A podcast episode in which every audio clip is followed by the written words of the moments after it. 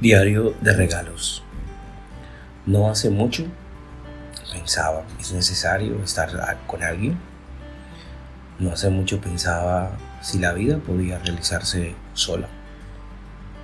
Pero la vida literalmente me cambió. Decidí emprender un camino junto a la persona que Dios mandó en mis oraciones. No ha sido fácil no ha sido color de rosa. Pero qué importante es reconocer que el hombre no fue llamado a estar solo. Ya lo dice el libro del Génesis.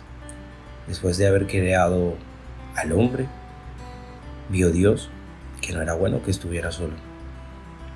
Quizás hoy estás pasando por momentos difíciles y quizás te estás preguntando, ¿y yo con quién voy a estar? Si es bueno que yo esté solo o quizás no me he abierto a la experiencia de dejarme amar por ese Dios que todo lo hace bueno, por ese Dios que todo lo hace perfecto. Él nos llama desde una familia y nos concibió desde una familia. Desde su creación, el proyecto de Dios era crear familias. Y quizás hoy estás pidiendo a Dios por eso que en tu futuro será tu felicidad.